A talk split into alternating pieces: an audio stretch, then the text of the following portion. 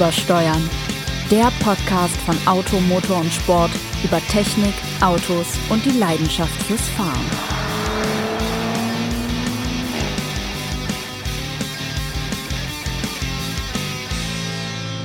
Herzlich willkommen, einen wunderschönen guten Tag, guten Abend, gute Nacht zu Übersteuern, dem großartigen Podcast für Menschen mit rostigen Nägeln in ihren Köpfen und Benzin in ihren Adern.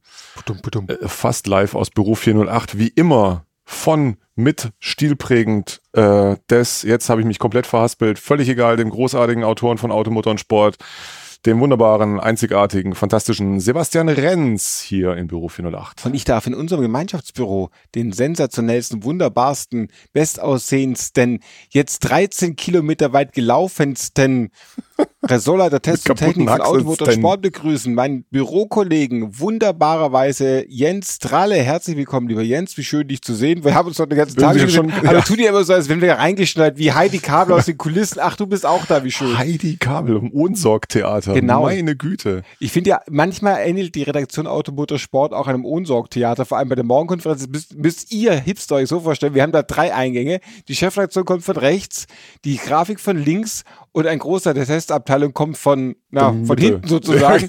und dann schneiden wir da gemeinsam ein, stöbern um den großen äh, Konferenztisch den rum. Und das ehrwürdigen Konferenztisch. Ehrwürdig. Ich glaube, da, ja. da hat schon Gerd Hack drauf gehauen mal. Ich bin dem, mir nicht sicher, ob damals, wurde nicht auch der NATO-Doppelbeschluss da verhandelt an diesem Konferenztisch? Äh, ich glaube, das, das war auch da. Ich glaube ja. aber auch, dass sich damals Stalin und, und Churchill haben sich da, glaube ich, auch getroffen. Die haben den aus Malta, haben wir den, glaube ich, günstig gekauft dann anschließend. Aber da will weit, wir, wir, dann hat wir auch ab. Günter Strack schon Malteser daran getrunken. Aber wir, egal. Wir ja. wollten natürlich von den guten alten Zeiten reden, an die wir gestern danken mussten. Denn Jens, Stimmt. Otto, der heute nicht da ist, und ich äh, hatten gestern das Vergnügen, eine Vergleichsfahrt zu bestreiten mit drei Kompaktwagen. Und wir überlegten uns, Mensch, in den älteren Zeiten, nämlich so ziemlich genau vor 15 Jahren, 15, 16 Jahren, hatten wir schon mal so einen Vergleichstest mit den gleichen Autos, das heißt den gleichen Modell rein, aber das waren damals auch komplett andere Autos. Wir ja, fuhren nämlich gestern stimmt. die neue oder die aktuelle A-Klasse, den neuen Golf und den, den, noch relativ neuen 1er BMW. Genau. Ja. Und das sind alles Autos mit Vorderradantrieb, quer eingebaut um 14er Turbodiesel 150 PS und eigentlich sind sie von der Grundidee alle gleich, während sie vor 15 Jahren, und da übergebe ich erstmal an Jens. Äh, früher war alles besser. Und anders. Vor allem früher. Ähm, die, wobei die Straßen sind dieselben. Wir hatten damals, die Straßen der Erinnerung sind dieselben wie damals. Absolut. Wir, wir fuhren die gleiche Strecke. Hatten damals schon die Lieder von Marianne Michael im Ohr. Ah, und das, ich glaube, der Subaru Levorg war damals auch schon ganz... Das Subaru Levorg auch. Den gab es damals auch und schon. Und wünschten uns die Reinkarnation der Alpinen.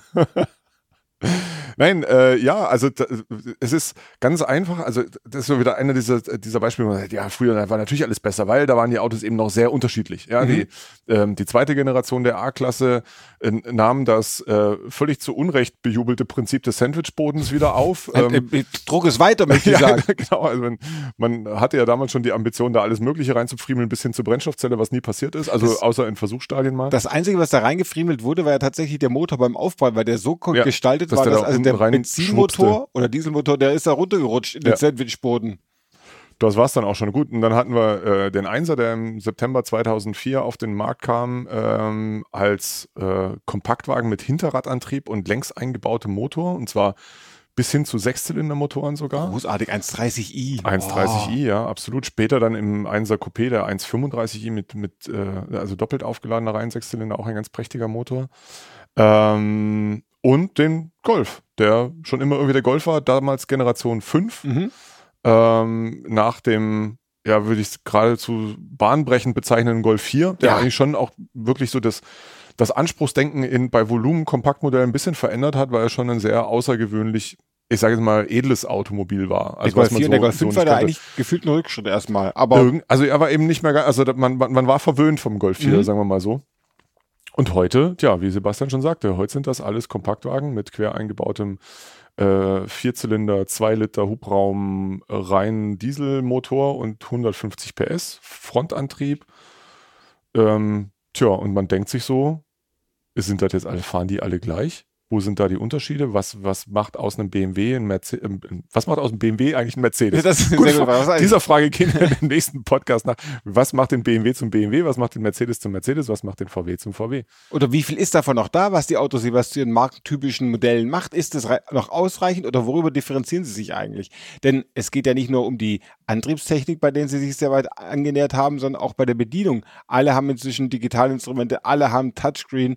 Auch da gibt es natürlich noch Unterschiede, aber die Grundidee ist eine, an der sich alle sehr weit herannähern. Jetzt hast du ja vor kurzem, lieber Jens, äh, bei Mercedes die Möglichkeit gehabt, mal ein Fahrwerksentwicklerteam zu sprechen und die haben dir dann auch erzählt, was zumindest beim Fahrwerk zum Beispiel ein echten Mercedes ausmacht. Was haben die denn da für eine Theorie oder was haben die für ja, eine es, also, Philosophie ist es ja erst nicht Es ist tatsächlich eine, es ist eine Philosophiesache, denn äh, zugegebenermaßen die, die, die Hardware ähm, ist jetzt nicht so wahnsinnig unterschiedlich und ja, man hat halt auch irgendwie dann bei BMW erkannt, dass so ein äh, also ich springe jetzt bewusst, ja, also bei BMW eben, dass man, dass so ein Konzept mit äh, quer eingebautem Motor und, äh, und Vorderradantrieb halt gewisse Package-Vorteile bringt.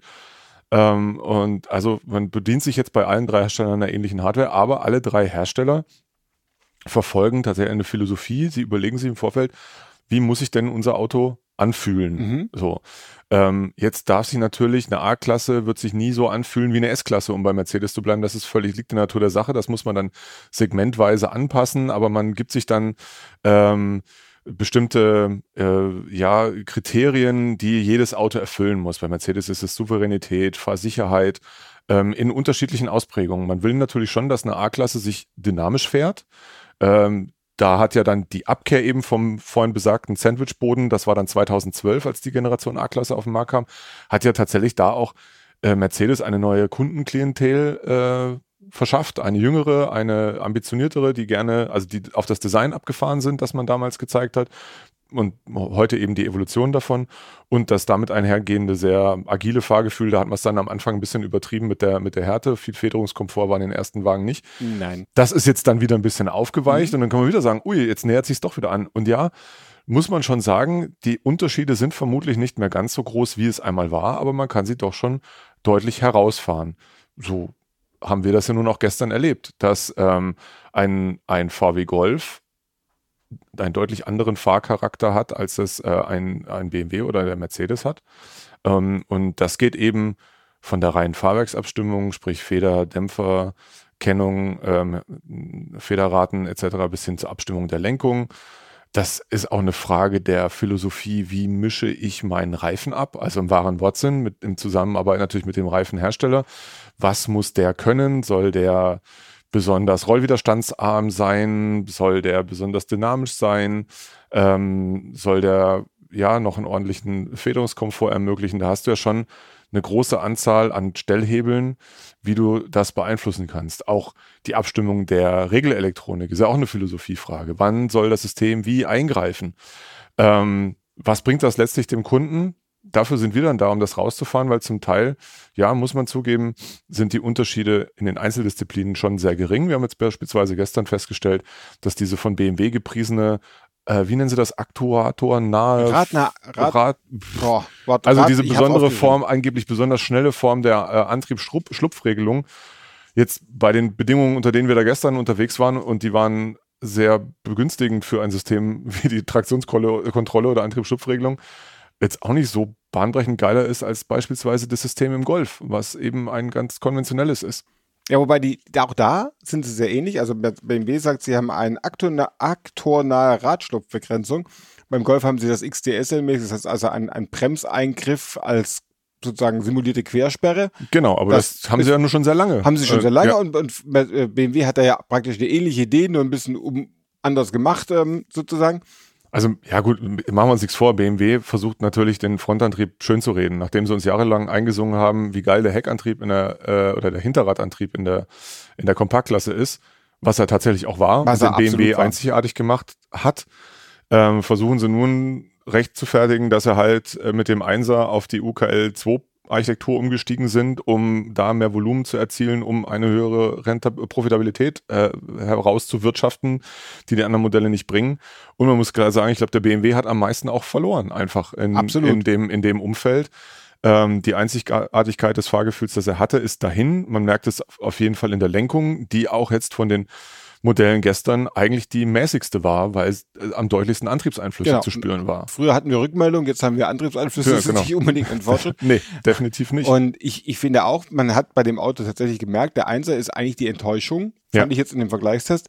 Das Auto ist geräumiger geworden, ist variabler geworden. Es ist in seinem ganzen Anspruch viel golfiger geworden, aber er ist nicht so gut wie ein Golf. Nee. Und er fährt aber auch nicht mehr so gut wie ein Einser. Nee. Man merkt einfach in, in dem ganzen Fahren, in der ersten Kurve merkst du, das ist es kein Einser mehr. Und der fährt, fährt nicht so gut wie die A-Klasse. Nicht, dass wir unsere, Le unsere nee, Leser, ich meine, der alte Einser verwirren. Unsere wie der alte Einser. Ja, der alte Einser, alte Einser ja. hast du, beim alten Einser hast du in der ersten Kurve, du hast eigentlich beim Einsteigen gemerkt, okay, ja. der braucht irgendwie den ganzen Platz für, die, für den Antriebkuddelmuddel, aber er fuhr dafür auch besonders. Und selbst wenn du gar nicht wusstest, BW sagt ja, Viele unserer Käufer wussten gar nicht, dass wir Hinterradantrieb haben. Ja, aber sie haben gespürt, dass das Auto besonders, besonders fährt. fährt. Ja. Und warum das jetzt besonders fährt, ist denen eigentlich auch egal. Aber der neue fährt nicht mehr besonders. Der fährt, ganz ehrlich, er fährt ein bisschen belanglos. Ja. Und er fährt nicht mal so schön unauffällig schnell wie der Golf. Der Golf hat ja eine Souveränität, die man jetzt vielleicht auch, sagen wir mal, der, der, der muss sich nicht jeden mitreißen, aber er fährt total geschmeidig, er fährt sensationell souverän, unauffällig schnell. Und der fährt auch schnell, genau. Unauffällig ja. schnell, aber ja. er macht kein Bohai drum, während der, während der, während der äh, BMW 1 jetzt mit dem Vorderantrieb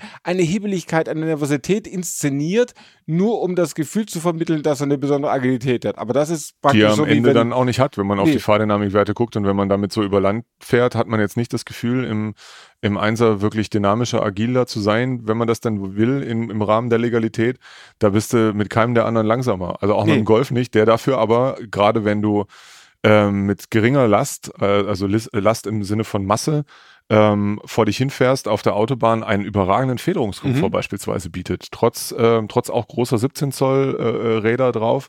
Ja, alle Fahrzeuge waren mit äh, adaptiven oder Verstelldämpfern ausgerüstet oder sind es. Ähm, und zum Teil auch noch optionalen Progressivlenkungen, was man halt heute auch in der Kompaktklasse schon so alles kaufen kann. Und dennoch waren da große Unterschiede da.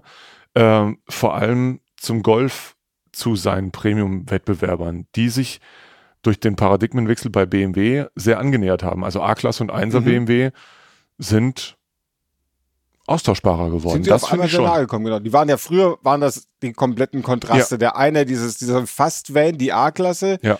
gern auch von Leuten bevorzugt die höhere Sitzposition und, und vielleicht auch bequemen Einstieg wichtiger fand als Dynamik und der, der, der Einser war ein komplett, das komplette Kontrastprogramm dazu. Ja. Und der Golf war praktisch die goldene Mitte. Da haben sich alle getroffen. Auf den konnten sich alle irgendwie einigen. Das ist immer noch so. Aber inzwischen sind sich A-Klasse und BMW sehr ähnlich. Wobei ich finde, dass es Mercedes besser gelungen ist, auch die A-Klasse wie die Mercedes wirken zu lassen. Ich finde zum Beispiel bei Mercedes ist was, was sich durch die komplette Bau- oder Modellreihe zieht, ist die Lenkung. Ja. Die haben alle, ob es jetzt Vorderradantrieb ist oder Hinterradantrieb oder Allrad, die haben alle sehr harmonische, sehr geschmeidige, sehr gefühlvolle Lenkung. Man muss die jetzt nicht mögen. Kann man nicht jetzt sagen, die ist mir noch nicht, was weiß ich, nicht, nicht hibbelig, nicht präzise, nicht direkt so.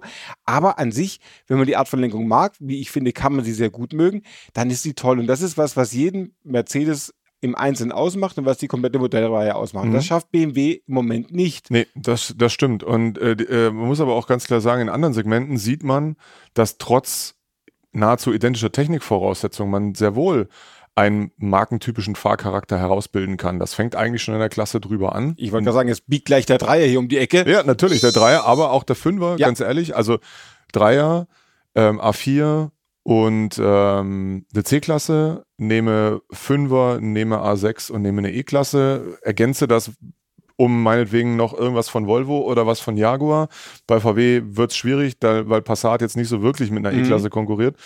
Ähm, da muss man schon sagen, die Autos haben einen äh, sehr unterschiedlichen, ich sag mal, Initialcharakter. Also wenn mhm. du mit ihnen fährst, merkst du bei einem BMW, ja, der spielt eher die Dynamikkarte das ist beim Dreier nochmal deutlich, muss auch deutlicher ausgeprägt sein als jetzt beim Fünfer. Stärker, ja. ähm, gleichwohl da sind wir jetzt beim Fünfer, der trotzdem noch einen voll langstreckentauglichen mhm. Reisefederungskomfort bietet. Bei einer E-Klasse hingegen ist es genau umgekehrt. Genau, die haben praktisch das eine ist im Vordergrund, aber der Hintergrund ist trotzdem komplett da. Die haben ja. praktisch den kompletten Background-Core, der auch den Komfort kann beim Fünfer, aber vorne ist halt irgendjemand, der so ein bisschen auf Bohai macht. Ja. Und beim Mercedes gerade andersrum, du hast einen tollen sofort auffälligen Komfort, aber das Ding fährt auch richtig gut. So eine E-Klasse fährt er inzwischen richtig zu im Kurven. Tante E hat sich so ein bisschen aufgebrezelt, kann jetzt Sport. Das ist so wie Tante Heidi e Kabel hat noch mal die Lockenwickler reingedreht. Heidi Kabel ja. hat sich den Irokesen Tagesschnitt nochmal aufkopiert und, und saust es dann äh, durch die Gegend. Das ist echt bemerkenswert. Und ich finde auch in der, in der, in der Klasse drüber, BMW 3er, das ist schon wieder fast in Extrem gegangen, dass die jetzt haben, weil mhm. die, die Fahrdynamik, vor allem wenn man die großen Räder drauf hat, geht schon sehr zulasten des Komforts. Aber es ist wieder das, was man unter einem Dreier verstehen kann. Oder Absolut. Zumindest ist, ist die, ist, kann man es nicht mehr vertauschen. Das ist offensichtlich ein BMW. Ich finde auch bei, bei, bei der Klasse, bei der Oberklasse, äh, sagen, bei der Obermittelklasse und bei der Mittelklasse, also sind eigentlich die Audi-Modelle diejenigen, bei denen der Charakter nicht so ganz klar ist. Und A4 fährt sich jetzt nicht so typisch Audi, wie sich der, der, die, die C-Klasse nach Mercedes und der BMW nach BMW anfühlt. Und auch drüber finde ich so ein A6 ist nicht ganz so klar definiert, wie das Mercedes und BMW schaffen. Ja, das ist das, wo man jetzt, wenn man als aufmerksamer äh, Podcast-Hörer, müsste man das jetzt mit einer ähm, betont akzentuierten ähm, pseudo-investigativen äh, oh, äh, Sprachinszenierung äh, zum Besten geben. Äh, der Einzige, der dabei traurig aus der Wäsche guckt, ist Audi. Oh. Denn, so, nein, ich habe ich lerne ja. Also, das fiel mir neulich auf, als ich mal ein bisschen andere Podcasts gehört Es gibt auch noch andere Podcasts neben uns. Wirklich? Nicht viele, aber ein paar. Und da dachte ich, okay, beim Fernsehen muss man, ist mal wichtig, äh, wild mit den Händen zu gestikulieren. Mhm. Das kann ich inzwischen. Mhm. Aber äh, wichtig, wichtig ist, nee, äh, manchmal mache ich ja euch auch, also. auch so Videos da für unsere Kollegen von, vom Online-Department. Ähm, und, aber verkniffen in die Kamera schauen. So, so wie Klaus so einem, früher. Ja, so ein bisschen so einen ja. ernsten Blick. Mhm. Das, das, da übe ich noch und eben diese sehr, ja, dieses investigativen Nachrichtensprech für Podcasts. Bisschen das betroffen auch, oder? Ja, nein, so wirklich, ja, so die, eine gewisse Dramatik da irgendwie okay. noch, ähm, also durch das sinnlose Betonen einzelner Silben. Echt, Freunde, ich übe noch. Aber ja, Audi sitzt tatsächlich da so ein bisschen zwischen den Spül äh, Spülen. Zwischen den Spülen vielleicht auch. Sie baden gerade ihre Hände drin. Ja. Zwischen den Stühlen. Ähm, guckt da ein bisschen drüber aus der Wäsche, weil man da eine Philosophie fährt bei der Abstimmung, die witzigerweise den absoluten Komfort in den Vordergrund stellt. Und zwar im Sinne von Fahrkomfort, also nicht ausschließlich Federungskomfort, sondern auch zum Beispiel bei der Lenkung, dass ähm, die Lenkung absolut geräuschlos läuft, ähm, dass sie eben ähm, ja sehr geringe ähm, Haltekräfte erfordert, äh, ein hohes Rückstellmoment hat und so weiter. Und das ist halt Zielkonflikt mit dem, was wir unter Präzision und Rückmeldung verstehen. Interessanterweise erleben wir aber äh, am Beispiel unseres Dauertest A6 auch, Federungskomfort ist gar nicht mal so geil, vor allem wenn er auf 20 Zoll Rädern durch die mhm. Gegend fährt, ja, trotz, adaptiver, trotz adaptiver Dämpfer. Ähm, wo sie es super hingekriegt haben, das jetzt haben wir jetzt endlich mal ausprobieren dürfen, ist der A8, in dem Fall war es ein S8 mit dem Aktivfahrwerk. Da, das schafft wirklich einen bemerkenswerten Federungskomfort, der, der auf dem Niveau einer noch aktuellen S-Klasse liegt, ähm, gleichwohl bei erheblich dynamischerem Handling. Mhm. Das ist ja, das ist ja das, die, das große Ziel der meisten Fahrwerksentwickler. Ich möchte eine maximale Spreizung haben. Ja. Und dafür ziehen sie dann äh, alle, alle ähm, Fahrwerksregister. Und damit komme ich wieder zurück zu der Geschichte, die ich da bei Mercedes miterleben durfte. Das ging, also man hat uns da so ein bisschen am Beispiel des GLE Coupé erklärt, ähm, wie man sich zunächst einen Fahrcharakter überlegt und wie man dann das Auto dahin entwickelt. Und was bei uns ja leider selten bis nie passiert, da hatte ich die Möglichkeit, mal ein Auto mit allen verfügbaren Fahrwerken zu fahren. Also mhm. Standard, dann optional Luftfeder und als ähm, letzte Ausbaustufe das Aktivfahrwerk, was es fürs GLE Coupé gibt. Ja, die Fans wissen natürlich, es gibt noch eine vierte Variante und das ist die, die AMG nutzt, denn die mögen das Aktivfahrwerk nicht so gerne. Die haben eine eigene Adaption der Luftfederung der Ermatic ähm, äh, gefunden. Die gab es da jetzt nicht, sondern diese Serienversion. Und dann habe ich nachher dem äh, Chefentwickler da tief in die Augen geguckt und hat, also wenn wir jetzt mal ganz ehrlich sind unter uns, da reicht eigentlich auch das Basisfahrwerk, oder? Mhm. Und das war tatsächlich, also er konnte mir da jetzt auch nicht großartig widersprechen. Das ähm, ist schon, damit fuhr sich das Auto schon so, wie man das eben von einem Mercedes mhm. erwartet. Also jetzt, ja, natürlich mit einer gewissen Agilität, die gerade bei so einem SUV-Coupé auch gewünscht ist. Und der Gag ist ja, dass ähm, das GLE Coupé ja tatsächlich einen physisch kürzeren Radstand hat als der normale GLE. Wir hatten es ja davon schon mal, sechs Zentimeter. Äh, aber vor allem eben diese Gelassenheit, die ein Mercedes ähm, äh, aus oder vermittelt und dass du damit eben auch bei, bei, bei höherem Tempo sehr entspannt reisen kannst.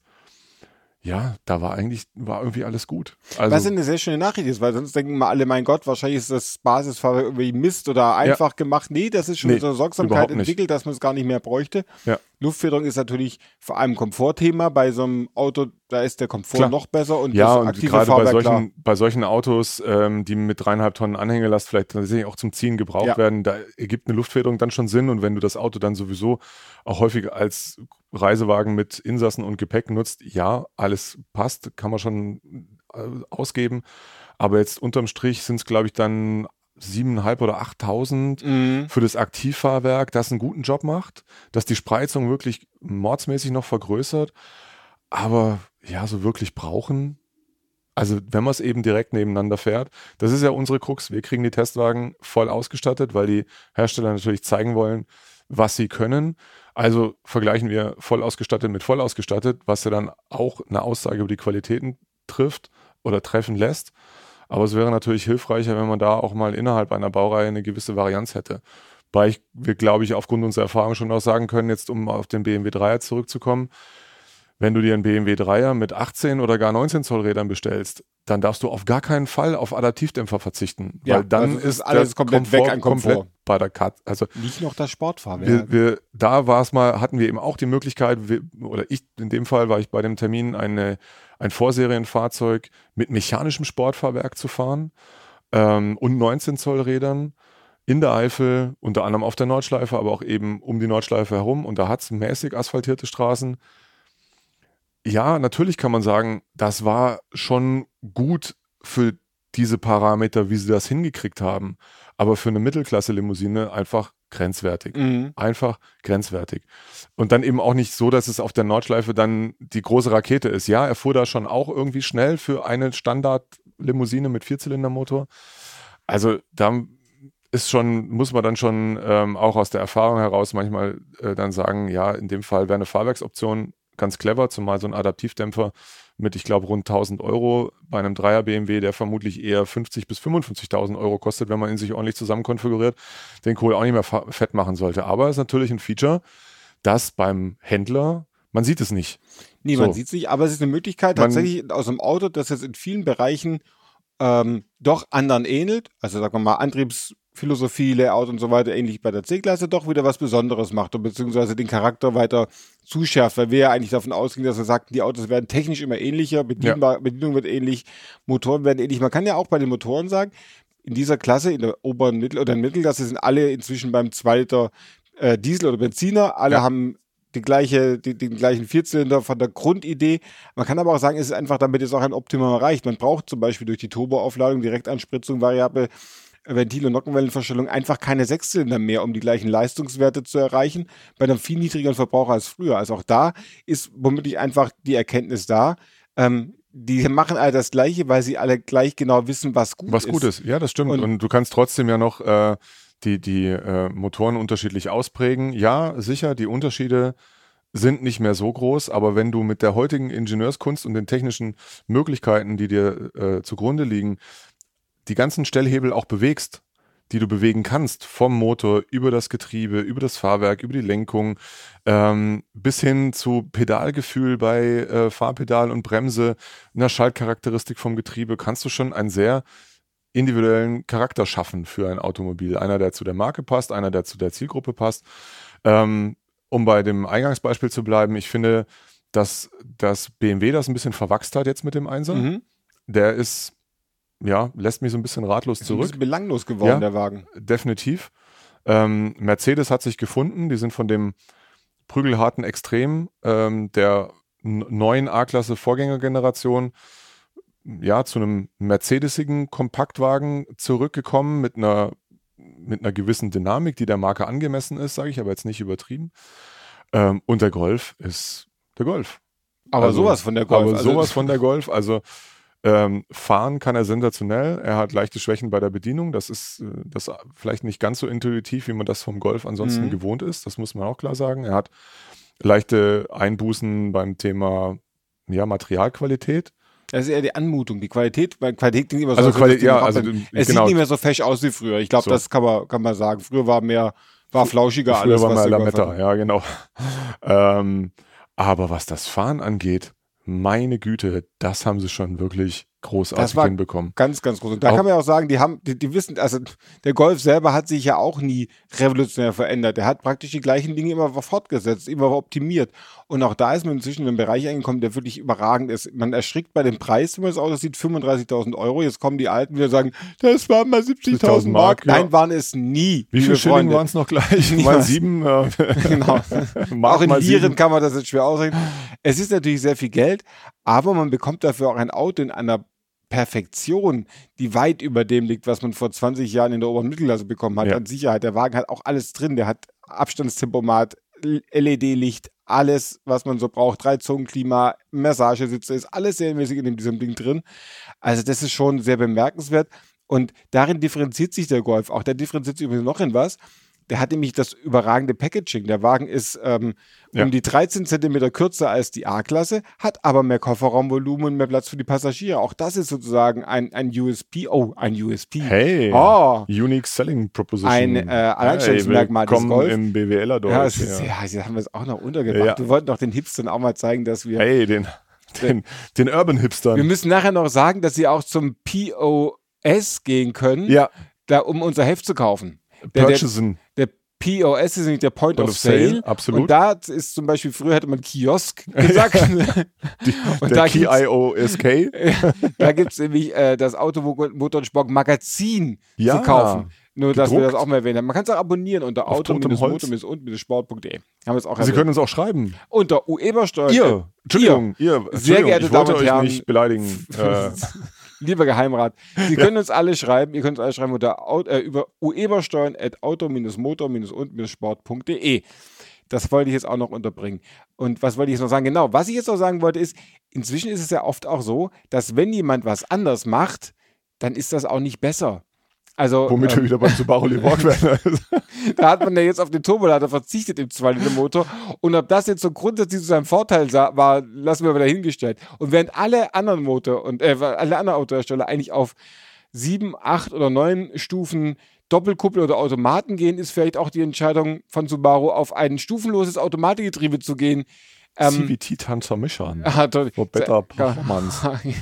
ist vielleicht, gibt dem Wagen einen ganz eigenen Charakter, der aber vielleicht äh, auch gewisse, ähm, wie soll man sagen, Unfeinheiten überlässt. Aber nochmal an alle Subaru-Fahrer unter euch, wir lieben diese Marke. Ja. Wir mögen sie wirklich sehr gerne für ihre Eigenheiten und wir bedauern es tatsächlich, manche, äh, manche Schritte, die da nun eingeleitet worden sind. Es war wirklich, Freunde, liebe Subarus, ja, es war wirklich keine großartige Idee, den Turbomotor auszusortieren gegen dieses äh, no. ähm, beeindruckend durchzugsschwache Saugmotörchen, was da jetzt drin. Aber egal, ihr werdet den Fehler sicher wieder korrigieren, davon sind wir überzeugt. Und ihr werdet auch eine neue Auflage des Libero bringen, da, E12. da warten wir jetzt drauf. da warten ja, wir wirklich als drauf. E-Boxer. Zunächst freuen wir, aber wir freuen uns tatsächlich auf den Forester E-Boxster, der demnächst bei uns ein, Ja. eintrudelt. Ähm, äh, die Hybridisierung der Marke Subaru schreitet voran. Auch da bedient man sich Komponenten, die man von anderswo kennt. Also einen M-HEF-Antriebsstrang, ähm, ja, mit aber einem Boxermotor. Da sind sie ja nach wie vor sehr stolz drauf. Zu Recht. Zu Recht. Zu Recht. Boxermotor. Boxermotor ist immer Sache. gut. Ähm, stellen wir jetzt eigentlich auch noch, äh, jetzt mal einen knallharten Ausstieg hier, Oh ja. stellen wir jetzt eigentlich in unserem Wartesaal des Konjunktivs auch irgendwelche Modelle mit Boxermotor vor? Also ich Kannst nicht. du gerne machen. Ich habe jetzt auch keinen. Ähm, ich muss kurz gucken, was ich beim Wartesaal. Ich habe ihn ja hier vollgepackt. Mein Wartesaal des Kognitiv ist dermaßen vollgepackt. Weil ich glaube, wir müssen wirklich jetzt zum, zum Wartesaal wir. des Konjunktivs, weil unser Producer wird immer bleicher, weil er immer wieder auf die Uhr guckt und sich denkt, mein Gott, die labern heute, die alten Männer labern, erzählen wieder Geschichten vom Heute ist Patrick unser Producer. Ja, Patrick, genau. Wir grüßen ganz herzlich Patrick. Wir, wir vernoddeln uns jetzt hier mit den Kabeln, während ich versuche, zu Sebastians Arbeits mit dem Kabel. Arbeitsplatz Äh, hier ich werde jetzt ein. Auto vorstellen, das schon bei seinem Debüt eigentlich gleich war. Und zwar, ähm, was sagt bei man seinem ja, Debüt nicht gleich war. Doch, es Hä? war gleich. Ach so, gleich. Man, denn, du wirst gleich verstehen, was ich meine. Denn man sagt ja, die Autos würden sich heute immer ähnlicher. Nein, ähnliche Autos gab es nämlich schon zu Zeiten des Polo 1. Und der Polo 1 war ja nichts anderes als ein Audi 50 in Ja, tada, bei dem, wie wir gerne erwähnen, auch die rechte Sonnenblende erstmal nicht drin war in der Basisversion. Und der VW Polo, ich hier in einem Polo 1 kam 1975, ist also jetzt auch schon seit 45 Jahren gibt es den Polo. Mhm. Mein Gott, wie, und er ist ja so groß Und da geworden. steht noch ein Lupo in der Ecke. da steht, steht noch ein Lupo in der Ecke? Ein, ein, Stimmt. ein Polo L übrigens. L für Luxus Lux, wahrscheinlich. der hat Oder dann- war das der, der Light? Hat, nee, Lux, der hat dann tatsächlich, guck, der hat Chromumrandung um, Ja, den, um den Kühlergrill und, er hat, Ah, der hat ja eine Scheinwerferreinigungsanlage. nee, Doch, Nee, der, hat die Pickel, der, Wisch- der hat die Pickel drauf. Der hat die Pickel, der hat, aber, kein, genau, aber keine Wischer. Der Nee, L, der L hat auf jeden Fall auch neben diesem voll voll- verknitterten Vordersitzen. das hin? Ich glaube, da muss ich ein bisschen aufbügeln, wäre vielleicht nötig. Und er hat auch, Heidi Kabel mal drüber. genau, er hat auch sehr schöne, äh, wie, wie heißt das, Bast-Teppichböden. ja, Keine Mittelkonsole, das heißt, du kannst direkt auf die, auf die ähm, grazilen Unterschenkel deiner Beifahrerin blicken, auf die äh, Tacho möglich, auf die Tacho auch. Der reicht bis 160 der Tacho. Und der hat auch ein ganz tolles Lang-, Mittel- und Ultra-Kurzwelle-Radio. Dazu Schöner auch, guck, wie du siehst, er hat zwei Sonnenblenden. Das Mein- ist, L hat zwei Sonnenblenden. mein leider viel zu vers früh verstorbener Großvater besaß mal einen Audi 80 in diesem herrlichen Grünton. Oder war das vielleicht ein bisschen dunkler? Ich weiß nicht, Ich aber glaube, eine tolle Farbe. Also ich erinnere mich an unsere Nachbarin, als ich ganz klein war und wir noch in diesem Ort am Neckar wohnten, da hatte unsere Nachbarin so ein, genauso ein Polo und der hat damals keine 6.990 Euro Dieser gekostet. Ort am Neckar, ich fahre mit Neckermann am Neckar lang. Schöne Grüße an die Stieber-Twins an dieser Stelle, wenn es die noch gibt. Aber Jedenf- egal, ich lenke ab. Jedenfalls empfehlen wir ganz dringend diesen wunderbaren VW Polo 1, der äh, 1975 im ersten Modelljahr des Wagens äh, in, in Ersthand ging und dort blieb, denn er ist noch immer aus erster Hand. Wo kommt Äh, er denn her? EU-Ausführung. Aus welchem EU-Ausführung. Land kommt er denn? Äh, ich nehme an, er kommt, er steht in Pfaffenhofen, ich nehme an, er kommt von hier. Und äh, die sagen nämlich ein freundliches Grüß Gott. Das finde ich schon mal schön. Da ja, wird auch wir sind in Pfaffenhofen in Paff heute macht. Ja, und der, der, Borisch der holt wieder erst Geld da. 34.891 Kilometer auf dem Buckel. Ja, mein Ja. ist halt. Und er äh, präsentiert sich rostfrei. Also, wie auch immer er das jetzt genau macht. Ähm, Ja, da ist auch viel. Also er da, hat nur äh, gesagt, dass er ab 20 Uhr schläft, auch der Besitzer, da- äh, der, der Verkäufer, da möchte nicht mehr gestört werden. Wenn Sie ihn stören wollen, dann bitte vor 22 Uhr. Da gibt es diesen wunderbaren VW Polo 1, baugleich mit dem Audi 50. Das wollten wir noch sagen. Das ist die Version mit 40 PS, zu denen wir ihn raten. Weg mit den Leistungsexzessen. Ihr aktueller Beitrag zum Tempolimit. Schneller als 130 fährt die Hütte eh nicht. Kostet 7000 Euro, aber ein schickeres, eleganteres, rostfreies und grüneres äh, wunderbares Oldtimer-Fahrzeug mit H-Kennzeichen werden Sie so schnell nicht finden.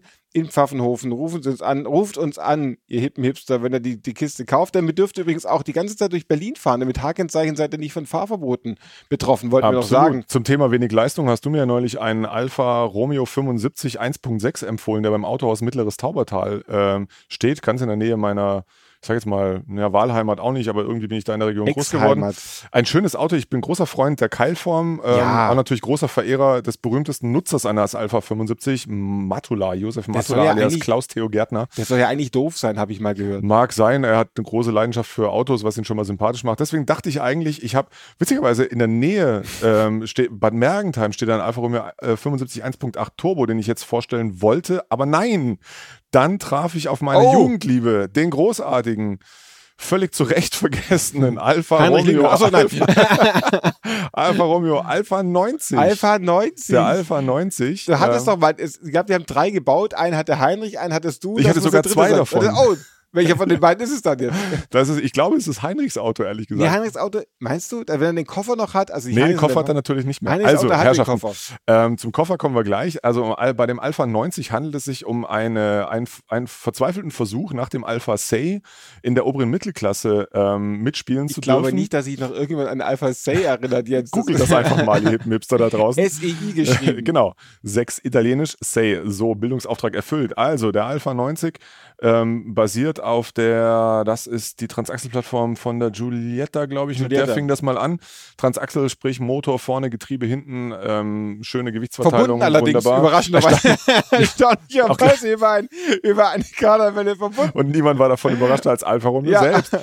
Ähm, und im Falle des äh, 90 V6 ähm, arbeitet ein 2,5 Liter Sechszylindermotor, ein Arese V6, äh, benannt nach dem Motorenwerk. Äh, Arese, ein wunderschöner Motor mit äh, einem tollen Klang, einer wunderbaren Leistungsentfaltung ähm, in dem Wagen. Und die Besonderheiten des Alfa Romeo äh, 90, Alpha 90, ist zum einen die mit beeindruckender Sorglosigkeit von Bertone gezeichnete Karosserie. Oh, muss jetzt auch schnell machen, eine Karosserie für Alpha. Ja, ratsch, ratsch. Bertone ist ja auch, ich finde ja, Ber Ber Bertone ist bei weitem nicht so gut wie sein Ruf. Es gibt ja den schönen Satz von Mark Twain, Wagners Musik ist besser, als sie sich anhört. Und das genaue Gegenteil spielt ja für Bertone. Der hat ja auch den, den, den Citroën BX verbrochen. Ja, wobei, also der ist ja, ist ja schon außergewöhnlich, der BX, was man jetzt Ja, ja. Alpha 90 nun nicht behaupten kann. Bertone hat übrigens auch den Free Climber gebaut. Ne? Wir erinnern uns, ich habe neulich in meiner Sammlung das Prospekt äh, davon gefunden. Ein Daihatsu Rocky, aufgebrezelt mit BMW Sechszylindermotor, den Bertone tatsächlich zusammengenagelt hat. Und zwar so weit, dass sogar auf den Scheiben, also auf den Fensterscheiben, kein Daihatsu-Symbol mehr war, sondern ein Bertone-Zeichen. Aber das nur am Rande, davon erzählen wir vielleicht demnächst mehr von Autos, die die Welt Nie überhaupt nicht vermisst.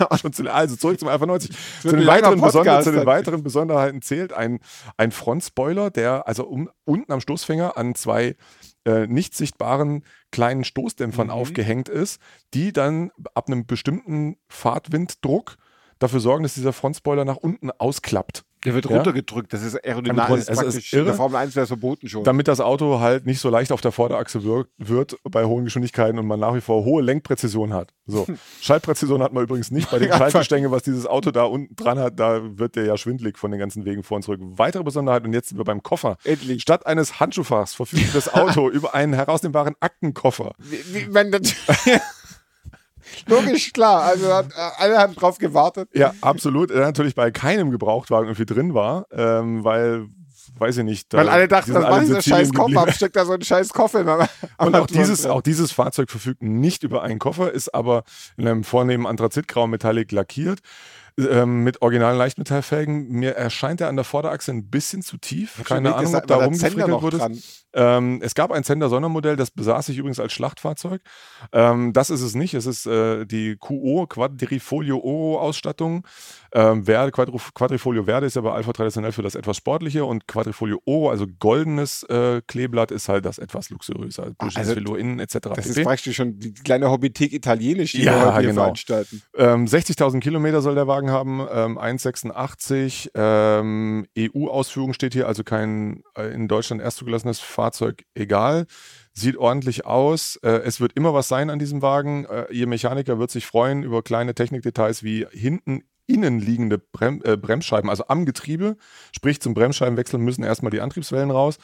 Ähm, das haben sie ja. von Citroën abgeguckt. Bestimmt, da hatte die Ente ja auch die Bremsscheiben innen. Ja. Wobei da nicht viel Motor drumherum war, das war da nicht so das Problem. Der hat immerhin 156 PS ja. Leistung, es, ist, äh, es fährt sich wirklich schön, ist unfassbar teuer im Unterhalt dieses Auto, wobei jetzt äh, kriegt er schon H-Kennzeichen, ja, ist nicht ist ganz so schlimm, als ich den besaß, gab es das noch nicht. Ich, äh, als, als, junger Führerscheinbesitzer hätte ich da also absurde Summen zahlen müssen, kein Kartenmordsteuer, alles blöd, deswegen habe ich ihn bald vercheckt. Vielleicht sollte ich mir jetzt wieder einkaufen für 9.786 Euro. Lass uns kurz auf das Armaturenbrett und In der Nähe von, von Ettlingen. Ähm, noch eine weitere Besonderheit im Armaturenbrett ist äh, die Drehzahl- und Geschwindigkeitsanzeige als diagonal verlaufende LED-Animationsdinger. Boah, Dingenskirchen. Also, der ja. hat ja schon am Heck keine Lust mit der Bertone, aber der Innenraum ist der. der Innen so gar nicht. Aber nee. ein bisschen plüschig und so. Übrigens, die Fensterheber, wenn Sie bei der Probefahrt das Fenster öffnen wollen und Sie suchen die Fensterheber, die sitzen traditionell bei diesen Modellen, also auch beim 75, in der Dachkonsole, wo da, sie hingehören. ja. Wie und bei nicht, der Boeing 747 haben sie auch Und nicht irritieren lassen. Pfeil nach oben bedeutet auch gerne mal Scheibe geht runter. aber es gehört alles ein bisschen zur Folklore. Herrschaften, wir haben schon wieder mördermäßig überzogen. Also von mir der Tipp Alpha 90. Schaut ihn euch an und erhaltet ihn. Ein, ich würde nicht sagen wunderschönes Automobil, aber durchaus ein erhaltenswertes und vor allem eins, das Spaß macht. Ein absolut eigenständiges. Das hat keiner nachgemacht. Das hat keiner aus, mehr nachgemacht. Verstehe warum. aus guten Gründen. Herrschaften, es war schön, euch wieder zutexten zu dürften. Dürften, Freude, ja, dürfen. absolut. Wir freuen uns auf das nächste Mal und widmen uns jetzt wieder unserer tatsächlichen Arbeit hier im Büro 408 wünschen euch hippen Hipstern da draußen eine gute Zeit. Wir hören uns in, wir hören uns eigentlich, wir können uns ja immer hören. Wir, also ihr immer. uns immer hören. Wir sind jetzt kurz vor Fasching, also ein herrliches, herzliches Hello, Narina Roh Narina Roh und, ähm, und, überhaupt. Ja. Oder hinne hoch, wie man bei mir daheim sagt. Oh jo, ne? Dann, dann macht's mal gut. Allah. Macht's gut. Ciao, ciao. ciao.